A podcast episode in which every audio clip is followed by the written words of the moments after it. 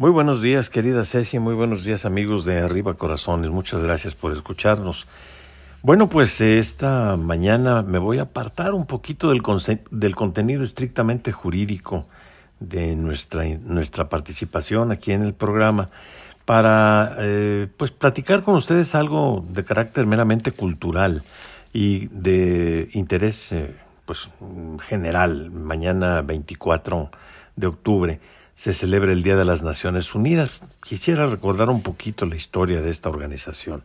El 31 de octubre de 1947, es decir, hace 76 años, la Asamblea General de las Naciones Unidas declaró el 24 de octubre como aniversario de la entrada en vigor de la Carta de las Naciones Unidas y oficialmente se instituyó precisamente como el Día de las Naciones Unidas.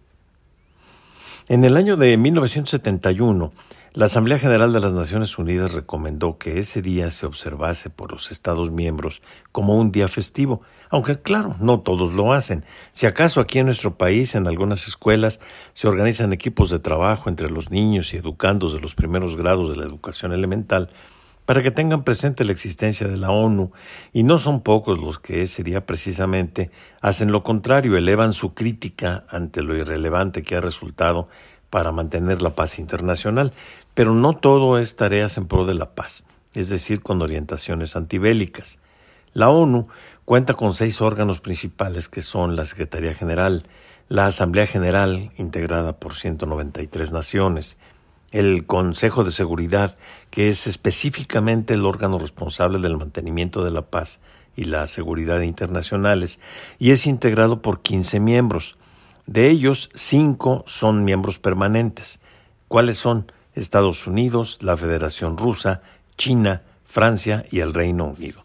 Los otros diez integrantes del Consejo de Seguridad se eligen por un periodo de diez años. El resto de los órganos principales de la ONU son el Consejo Económico y Social, la Corte Internacional de Justicia, que se encarga de resolver controversias jurídicas entre los 193 Estados miembros de la ONU y emite también opiniones consultivas, y finalmente el Consejo de Administración Fiduciaria. La Organización de las Naciones Unidas surgió al término de la Segunda Guerra Mundial, que, como todos sabemos, se inició el primero de septiembre de 1939 con la invasión de Alemania a Polonia y concluyó en 1945, poco después de la explosión de las bombas atómicas en las ciudades japonesas de Hiroshima y Nagasaki los días 6 y 9 de agosto de 1945 y que implicaron necesariamente la rendición de Japón. El antecedente de la ONU lo encontramos en la Liga de las Naciones, esta fue creada en 1920, después de que terminó la Primera Guerra Mundial. Recordemos, empezó el 28 de julio de 1914, es decir, empezando el siglo XX, y terminó el 11 de noviembre de 1918, cuando Alemania firmó el armisticio con el Pacto de Versalles. La Liga de las Naciones se concibió como un organismo que buscaría el mantenimiento de la paz internacional, pero a la, postre resultó ineficaz porque no pudo impedir el estallido de la Segunda Guerra Mundial. Fue entonces que al término de esa Segunda Guerra se decidió modificar la estructura y el nombre para crear, como dijimos, a la Organización de las Naciones Unidas en 1947, aunque se reconoce oficialmente su existencia por la firma de los países adherentes hasta el 24 de octubre del año de 1948.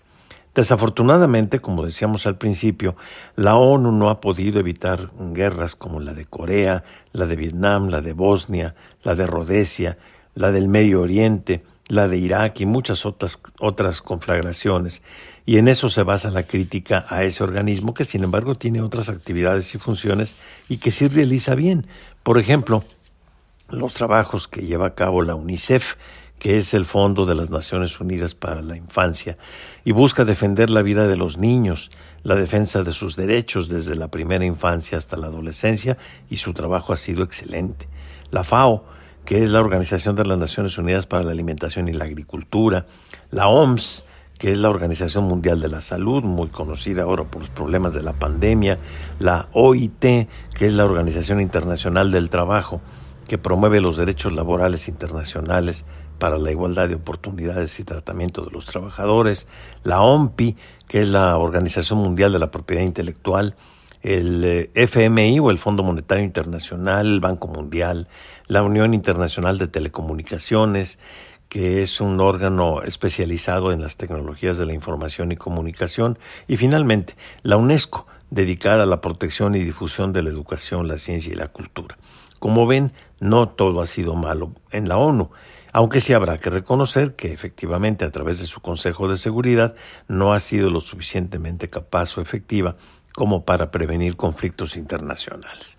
Aquí tienen pues una visión somera de lo que es la ONU, por qué se festeja el 24 de octubre, el Día de las Naciones Unidas, y la próxima semana estaré de nuevo con ustedes abordando un tema jurídico y de interés general.